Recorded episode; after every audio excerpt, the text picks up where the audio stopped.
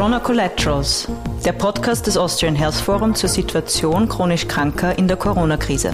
Wir sprechen mit Betroffenen, Expertinnen und Experten über Wirkung und unerwünschte Nebenwirkungen des Corona-Krisenmanagements auf die Versorgung chronisch kranker Menschen. Und über die Konsequenzen für unser Gesundheitssystem, Lösungsszenarien und Best Practice. Herzlich willkommen bei einer neuen Folge von Corona Collaterals. Mein Name ist Sophia Freinhofer aus dem Planungsteam des Austrian Health Forum und ich darf heute gemeinsam mit Magister Dr. Bernhard Kadletz hinter die Kulissen des Klinikbetriebs in Pandemiezeiten blicken.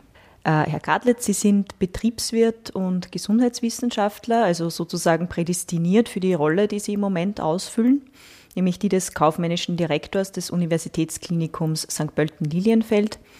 In der Rolle sind Sie jetzt seit äh, immerhin über zehn Jahren. Aber sie unterrichten auch unter anderem an der Donau-Universität Krems. Sie sind Präsidiumsmitglied der Johanniter Unfallhilfe. Äh, dort haben sie auch ihre ersten Erfahrungen im Gesundheitssystem gemacht und durften dort nicht nur äh, über Logistik und Organisation lernen, sondern haben da auch Feuer gefangen für das Gesundheitswesen. Und gerade jetzt in Pandemiezeiten schreiben sie auch über das Gesundheitswesen, über die Zukunft des Gesundheitswesens. Herzlich willkommen und danke, dass Sie sich für dieses Gespräch Zeit nehmen. Sehr gerne. Die Einladung hat mich sehr gefreut, weil das Austrian Health Forum ja eine Plattform ist, äh, die ich schon seit vielen Jahren mitverfolge, wo es immer um die Innovation geht und wo es auch darum geht, das Gute aus der aktuellen Lage herauszuholen. Mhm. Und ich glaube, das ist gerade etwas, was wir jetzt in diesen Corona-Zeiten brauchen, dass wir nicht nur auf den Schaden schauen, sondern dass wir auch auf das Potenzial und den Nutzen schauen. Genau. Ich möchte ganz kurz, bevor wir quasi ins Gespräch reinspringen, äh, für alle ein paar Eckpunkte vom Uniklinikum auch äh, hier benennen, damit man sich ungefähr vorstellen ja. kann, was denn die Aufgaben sind, die Sie hier täglich äh, bewältigen.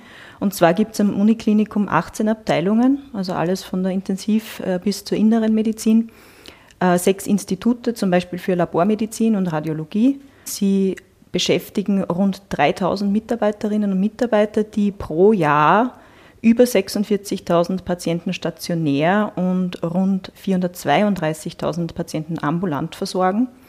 Und dann sind sie natürlich auch noch Universitätsklinik der Karl-Landsteiner Privatuniversität und damit auch an Ausbildung und Forschung beteiligt.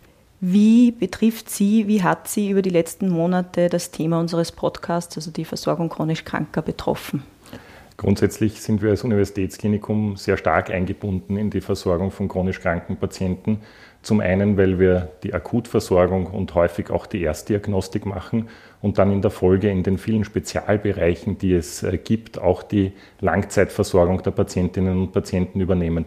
Und das ist natürlich etwas, was uns in der Pandemiezeit nicht ganz leicht gefallen ist, weil wir ähm, erstens einmal damit konfrontiert waren, dass wir in dieser ersten Phase sehr viele intensivmedizinische Patienten bekommen haben und äh, die versorgen mussten und dadurch natürlich unseren Fokus verändern mussten. Das heißt, diese Patienten, die ein Krankheitsbild aufweisen, das möglicherweise nicht sofort akut behandlungspflichtig ist, die haben wir ersucht, äh, dass sie sich auch etwas Zeit nehmen, damit wir ganz stark in die Akutversorgung einsteigen können. Und das hat natürlich bei uns geheißen, dass wir in St. Pölten uns sehr stark darauf fokussiert haben, die wirklich schwerst erkrankten intensivmedizinischen Patienten zu übernehmen und zu versorgen.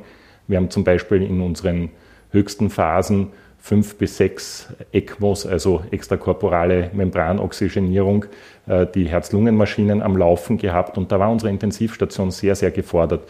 Und das ist auch der ganz wichtige Punkt, dass man das Personal, das man dafür braucht, nicht einfach findet, sondern dieses Personal muss man suchen.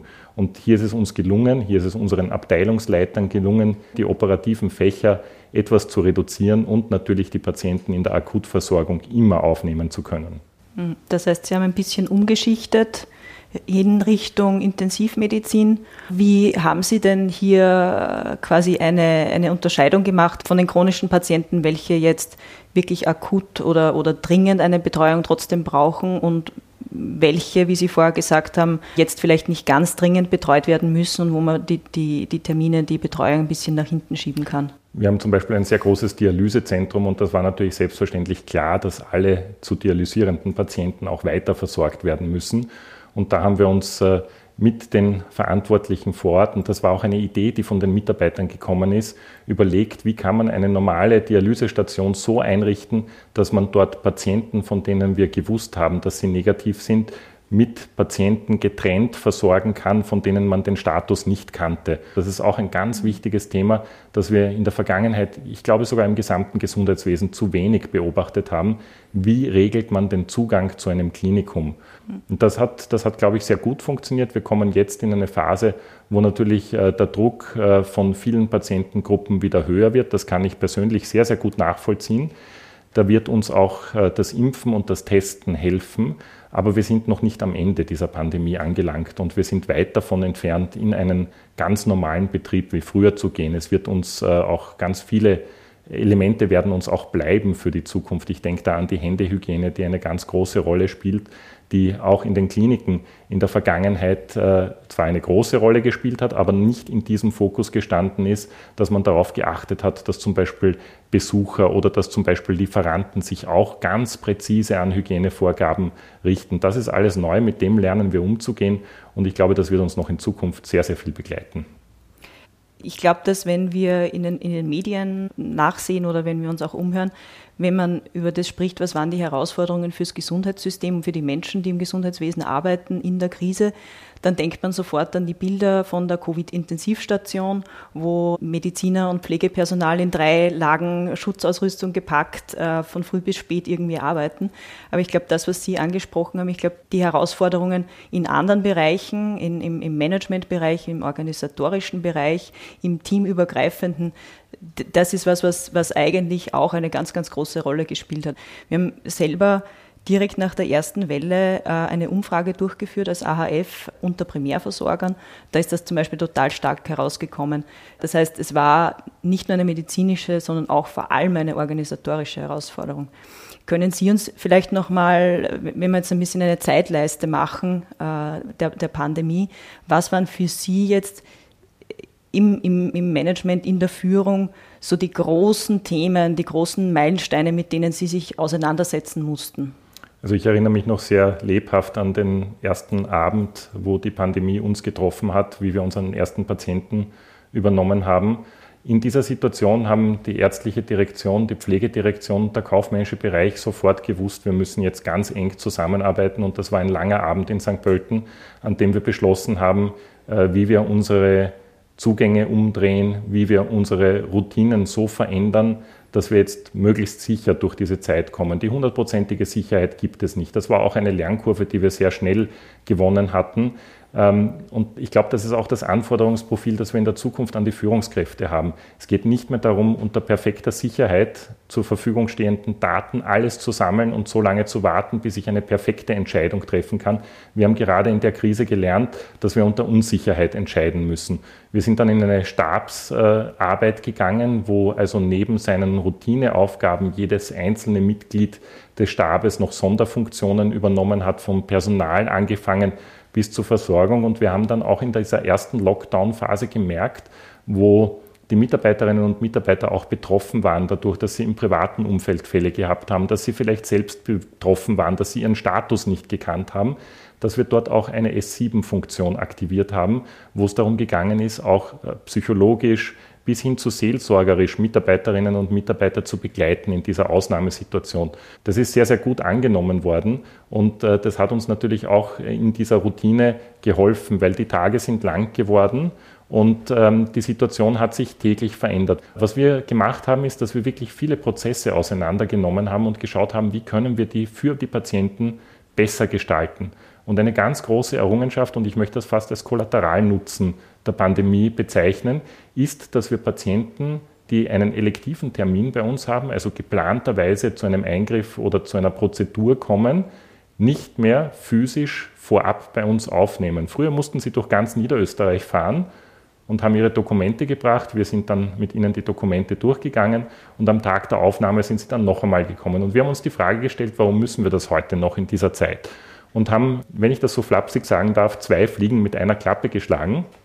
Wir hatten Mitarbeiterinnen und Mitarbeiter, die wir, damit wir eine Stabilität in der Organisation schaffen, in Homeoffice geschickt und zwar im Gruppenbetrieb, also die eine Hälfte an geraden Tagen, die andere Hälfte an ungeraden Tagen. Und äh, diese Mitarbeiter haben dann von zu Hause angefangen, die Patienten anzurufen und haben gesagt, wir gehen jetzt mit Ihnen die Aufnahmeformalitäten durch. Sie brauchen jetzt nicht mehr extra zu uns fahren, Sie kommen nur mehr zum Aufnahmetermin und da sind alle Dokumente für Sie schon erledigt und fertig. Und auch dort haben wir wieder eine Lernkurve gezogen. Jetzt rufen wir ein erstes Mal an und sagen, lieber Patient, in 15 Minuten ruft dich jemand an, bitte bereite deine Unterlagen vor. Und äh, das geht hervorragend. Das ist wirklich, das ist fantastisch, was da entstanden ist. Funktioniert nicht für alle Patienten, möchte ich ganz klar einschränken. Funktioniert auch nicht für alle Mitarbeiter, das ist vollkommen klar. Aber für einen Großteil klappt das gut und das ist etwas, was wir uns für die Zukunft definitiv beibehalten werden. Und ein Zweiter ganz großer Faktor, der uns speziell in Niederösterreich geholfen hat, ist natürlich, dass sämtliche Gesundheitseinrichtungen aus einer Hand gesteuert werden. Dadurch, dass die Landesgesundheitsagentur auch die Pflege- und Betreuungszentren mit in der Verantwortung hat, ist es nicht dazu gekommen, dass wir Patienten hin und her geschoben haben über die Versorgungsstufen horizontal oder vertikal, sondern dass wir wirklich an jeder Stelle gewusst haben, es geht darum, dass der Patient, die Patientin die bestmögliche Versorgung trotz der Pandemie kriegt. Und da hat es Einschränkungen gegeben, das muss man ganz klar sagen.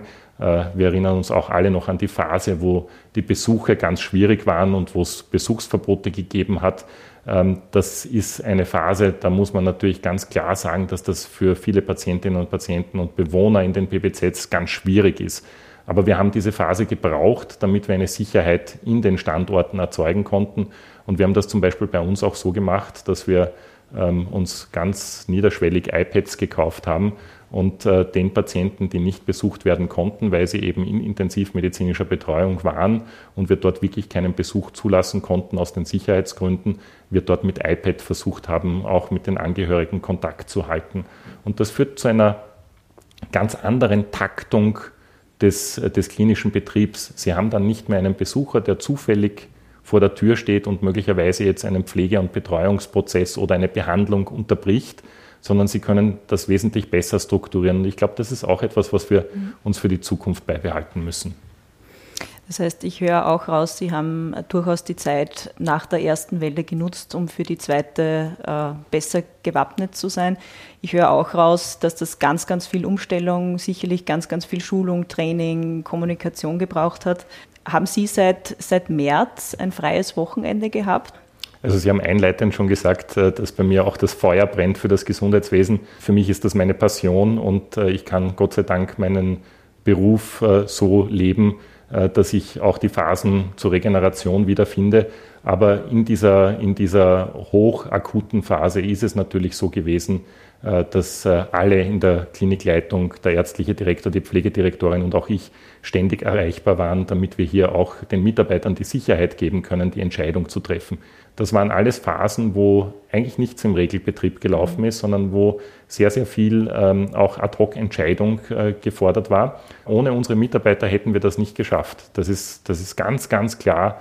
Wir haben fantastische Mitarbeiter und äh, Sie haben unsere 3400 äh, Mitarbeiter angesprochen. Das ist ein Team und das ist, dieses Team ist zusammengewachsen. Und da sind ganz neue Jobprofile auch in dieser Phase entstanden, weil es natürlich auch darum geht, Menschen durch das Klinikum zu leiten und zu begleiten und in geänderten Situationen zu informieren. Das Wichtigste war die Information und da haben wir zwei ganz klare Elemente gemacht. Wir haben als Klinikleitung jeden Tag in diesen Hochphasen einen elektronischen Newsletter herausgegeben, damit jeder Mitarbeiter gewusst hat, was hat sich in den Verordnungen geändert, worauf muss geachtet werden, welche neue Erkenntnisse gibt es beim Testen, äh, wie funktioniert das mit bestimmten Therapieformen und eine ganz große Hilfe war von der Landesgesundheitsagentur eine App, die die wichtigsten News auch transportiert. Und was wir gemacht haben, ist, dass wir auch den Rückkanal dazu geöffnet haben. Wir haben äh, bei uns eine E-Mail-Adresse eingerichtet, wo sich die Mitarbeiter mit jeder Frage hinwenden konnten. Und wir haben diese Informationen auch weitergeben können.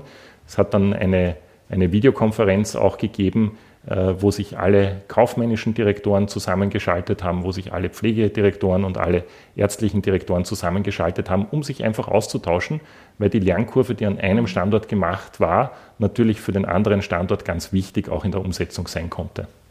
Das bringt mich gleich zu meiner nächsten Frage. Wie wir eingangs erwähnt haben, schreiben Sie ja jetzt auch und sind sehr aktiv in der Krise. Äh, ich habe hier ein Zitat von Ihnen gefunden, nämlich wir segeln alle im selben Sturm. Gerade in stürmischen Zeiten ist es wichtig, im Austausch zu bleiben und darüber zu sprechen, welche Lösungen funktionieren. Ich habe dann natürlich sofort äh, mir dieses Szenario vorstellen müssen, hier stürmische See und ein Segelboot und habe mir dann überlegt, welche Player haben hier welche Rolle, äh, habe mir dann das Gesundheit, also die Menschen im Gesundheitswesen vorgestellt als, als Crew, die hier versuchen, Wasser von Deck zu schaufeln oder die versuchen, Segel und Masten unter Kontrolle zu halten. Ein paar vielleicht schon seekrank hängen und, und, und übergeben sich. Um jetzt bei diesem Bild zu bleiben, ich wollte Sie fragen, in diesem stürmischen Szenario, wo sind denn da die chronisch kranken Menschen? Welche Rolle haben die? Wie geht es denen? Und auf der anderen Seite, welches Zeugnis äh, stellen Sie dem Kapitän aus? Also das Wichtigste ist in so einer Situation, in einer stürmischen Zeit eine klare und prägnante Kommunikation auch zu halten. Äh, Sie kennen das vielleicht aus dem, aus dem maritimen Bereich. Da wird dann manchmal auf das Bitte und auf das Danke vergessen, weil das ganz klare Ansagen sind. Wir haben uns bemüht, in allen Berufsbereichen darauf nicht zu verzichten. Wir haben uns bei den Mitarbeitern bedankt. Wir müssen, glaube ich, auch nachhaltig die Mitarbeiterinnen und Mitarbeiter wirklich dorthin bringen, nämlich in den Fokus, wo sie dafür gesorgt haben, dass in dieser Pandemiezeit das Klinikum funktioniert hat. Und gerade für die chronischen Patienten war das häufig schwierig, weil die haben einen fixen Termin eingeslottet gehabt, der in einer Serie drinnen war. Und diese Serie ist unterbrochen worden. Äh, da stehen Fragen, da äh, entstehen natürlich auch Sorgen und Ängste. Was unsere Abteilungen versucht haben, auf der medizinischen und auch auf der pflegerischen Ebene ist, Kontakt zu halten und äh, ansprechbar zu sein. Das hat teilweise auch ganz neue Herausforderungen äh, für die Damen gegeben, die normalerweise in den Sekretariaten und die Herren, die an den verschiedenen Informationspunkten sitzen und wir haben versucht, wirklich dort die Information hineinzubringen. Und in einigen Momenten mussten wir auch sagen, wir wissen jetzt nicht, ob das nächste Woche sein kann, ob das übernächste Woche sein kann, weil die Lagebewertung das nicht hergegeben hat. Aber gerade dieses offene, transparente Kommunizieren und den Kontakt halten, äh, das hat, glaube ich, sehr gut äh, funktioniert. Wir haben sehr viele Rückmeldungen auch gekriegt, ähm, dass eben telefonieren und vielleicht eine telefonische Befundbesprechung und äh, das muss natürlich jetzt in einen, in einen strukturierten Rahmen kommen. Das ist ganz klar. Wir werden das nicht so fortführen können, wie wir das jetzt in der Zeit der Pandemie gemacht haben. Da hilft uns die Digitalisierung. Wir werden neue Formate finden. Wir werden auch äh, neue Kommunikationsplattformen nützen können. Und ich glaube, das, was uns in der Zukunft helfen wird, ist, dass viele Patienten das jetzt akzeptieren, dass es möglicherweise nicht ein Fahren durch ganz Niederösterreich braucht um einen Befund zu besprechen, sondern dass das für beide Seiten, nämlich für den betreuenden Experten, und wir reden ja gerade bei den chronischen Krankheiten davon, dass das in der Regel hochgradige Spezialisten sind, die die Patientinnen und Patienten betreuen, dass es auch für diesen Experten effizienter und wahrscheinlich auch ähm, in der Kommunikation wertschätzender ist, wenn er wirklich auch über eine Videokonferenz oder telefonisch zur Verfügung stehen kann und wir dem Patienten den Weg ersparen und hier eine wesentlich präzisere Information übermitteln können. Wartezeiten verhindern, das ist unsere ganz große Herausforderung. Da stelle ich auch äh, mir ein noch nicht ganz so gutes Zeugnis aus, äh, weil wir auch erst lernen mussten, wie entstehen Wartezeiten. Wir haben immer äh, gedacht, dass Wartezeiten nur auf der Klinikumseite entstehen weil äh, wir nicht in der Lage sind, äh, Termine so einzusortieren, äh, dass das ideal für den Patienten klappt. Wir haben jetzt aber gerade auch in der Pandemie gelernt, dass Patienten, wenn sie zu einer bestimmten Uhrzeit bestellt sind, eine halbe Stunde früher da sind. Und das war natürlich etwas, was wir in der Pandemie nicht überbrücken konnten. Früher haben sie diese Patienten in die Cafeteria geschickt oder haben gesagt, nimm mal in der Halle Platz, es kommt dein Termin. Das geht jetzt einfach nicht mehr. Und das ist auch eine neue Erkenntnis, dass wir zum Beispiel wesentlich präziser in den Arztbriefen kommunizieren, äh, dass ein Termin nicht beliebig nach vorne eine Anwesenheit im Klinikum erfordert. Äh, ich würde da gerne noch einhaken. Wir haben äh, sehr viel geredet über Herausforderungen und schon sehr viel über sehr gute Lösungen. Da möchte ich dann auch noch einmal zurückkommen. Aber reden wir auch darüber, hat es irgendwas gegeben, was noch nicht funktioniert hat? Also ich glaube, ein, ein Problem, das wir als Akteure des Gesundheitswesens nur gemeinsam lösen können, ist, dass wir eine durchgängige, ähm, verlässliche Form der Digitalisierung brauchen.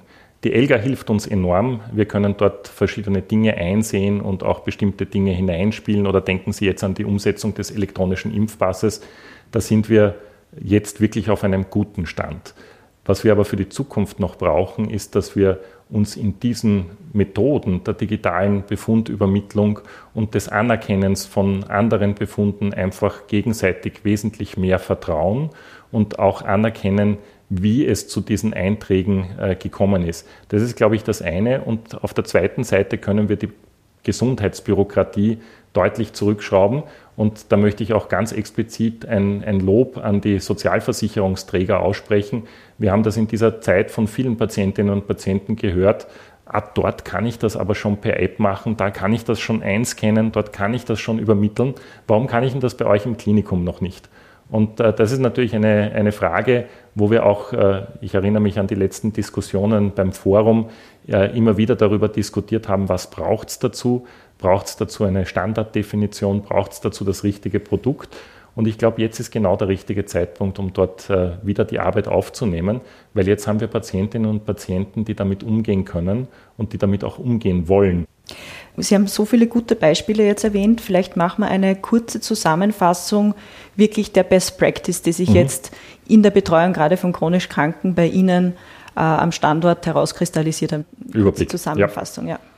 Also gerade für die chronischen Patienten gibt es ein Portfolio an Maßnahmen, das wir setzen konnten. Zum einen äh, die angesprochene telefonische Aufnahme, wo Patientinnen und Patienten sehr rasch in einen Telefonprozess für ihren geplanten Termin vorbereitet werden und alle Dokumente durchgegangen werden. Zum anderen haben wir versucht, die Wartezeiten zu reduzieren, indem wir noch präziser Termine vergeben für die einzelnen Spezialambulanzen und auch den Patienten ganz klar darüber aufklären, dass es keinen Sinn hat, früher zu kommen, als der Termin angegeben ist. Das ist immer eine bidirektionale Kommunikation. Ähm, und äh, zum Dritten haben wir auch versucht, dort, wo es möglich ist, durch telefonische Auskünfte gesichert, selbstverständlich, und äh, dort, wo es möglich war, auch über digitale Medien mit chronischen Patienten zu kommunizieren. Und was ich für die nahe Zukunft hoffe, ist, dass wir auch wieder eine Zugänglichkeit für Selbsthilfegruppen schaffen können, wobei hier auch sehr, sehr viele Selbsthilfegruppen schon auf digitale Plattformen umgestiegen sind und wir uns dort natürlich einbringen. Und das ist vielleicht auch ein, ein ganz wichtiger Punkt. Wir haben durch diese Pandemie und durch die Digitalisierung auch einen neuen Impuls, was die Generationen im Klinikum betrifft, bei den Mitarbeitern geschaffen. Es gab früher mal die, die These, dass die Generation Y mit den Boomern nicht kann und das ist jetzt genau das Gegenteil. Wir haben junge Ärztinnen und Ärzte, die den gestandenen Abteilungsvorständen erklären, wie Videokonferenzsysteme funktionieren. Und umgekehrt haben wir ähm, auch junge, sehr digital affine Digital Natives, die jetzt lernen, wie wichtig auch die persönliche Empathie sein kann. Und das ist eine, eine sehr versöhnliche Perspektive, die wir haben. Und ich glaube, dass gerade in der, in der Pandemie es wichtig ist, diesen Fokus auch auf eine, auf eine möglichst positive Zukunft, die wir mitgestalten, zu lenken.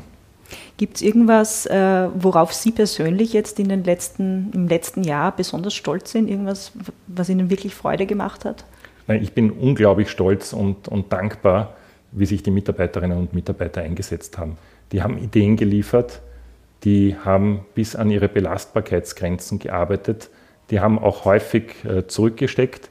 Das Land Niederösterreich hat das auch gut honoriert, indem wir einen Covid-Bonus für alle Berufsgruppen zur Verfügung gestellt haben. Das ist auch ein Zeichen des Respekts und der Anerkennung. Ähm, es hat sehr wenige Berufsgruppen gegeben, die einfach durch diese Pandemie die Gesamtzeitdauer gefordert waren. Und ich glaube, all diese Maßnahmen zusammen haben wirklich gezeigt, wie ein Klinikum als Team funktionieren kann. Und der Austausch mit den anderen Standorten ganz wichtig. Unter der Schirmherrschaft der Landesgesundheitsagentur ist es wirklich gelungen, dass die Standorte gut zusammenarbeiten und in Krisensituationen immer einen Ansprechpartner gehabt haben. Dann würde ich gerne mit Ihnen noch ein bisschen die, die Vision, die Sie schon angerissen haben, noch weiter bauen. Wenn Sie jetzt einfach ganz verwegen ein, ein System ganz nach Ihren Idealvorstellungen bauen könnten, wie würde das denn aussehen? Was wäre denn da in Ihrer Vision noch vorhanden? Ich glaube, das Wichtigste für die Zukunft ist, dass wir wirklich die Gesundheitsleistung als Teamleistung sehen und dass wir hier alle Beteiligten am Prozess erkennen, wie man am Patienten Nutzen stiftet. Das macht man, indem man Evidenz einfließen lässt, indem man den effizientesten Weg nimmt, um den Patienten zum gewünschten Ziel zu bringen. Und äh, das macht man, indem man Empathie zum Einsatz bringt. Und äh, glaube, äh, das ist die Kombination, wie es uns in Zukunft gelingen wird, Kliniken und Gesundheitseinrichtungen gut und fit zu machen. Und ich glaube, das Wichtigste wird sein, dass wir in eine neue nicht in die alte Normalität, in eine neue Normalität äh, zurückkehren, dann glaube ich, haben wir eine gute Zukunft für das Gesundheitswesen vor uns. Was wäre denn jetzt ganz konkret äh, an vielleicht die Gesetzgeber, an die Entscheidungsträger gerichtet? Was wären ein, zwei ganz konkrete Maßnahmen, die jetzt wichtig wären, damit wir dieser Vision ein bisschen näher kommen? Wenn Sie mich nach den zwei wichtigsten Maßnahmen fragen, wir haben während der Krise gemerkt, dass wir viele Informationen gebraucht haben und viele Informationen auch zur Verfügung stellen wollten für Dritte und wir hier oft äh, reflektorisch den Datenschutz als Hemmnis gesehen haben. Und das, was ursprünglich mit der DSGVO gut gemeint war, möglicherweise für das Gesundheitswesen doch einen gewissen Hemmschuh darstellt. Und äh, in der Vergangenheit hat es diesen Begriff der umfassenden Landesverteidigung gegeben. Ähm, der ist aus der Mode und der ist nicht mehr aktuell. Aber ich denke schon, dass wir in vielen Punkten auch darüber nachdenken müssen, welche Rolle das Gesundheitswesen in der nationalen kritischen Infrastruktur spielt und an welcher Stelle wir hier tatsächlich die eine oder andere Nachjustierung vornehmen müssen. Wunderbar. Dann sage ich herzlichen Dank für das Gespräch. Vielen Dank.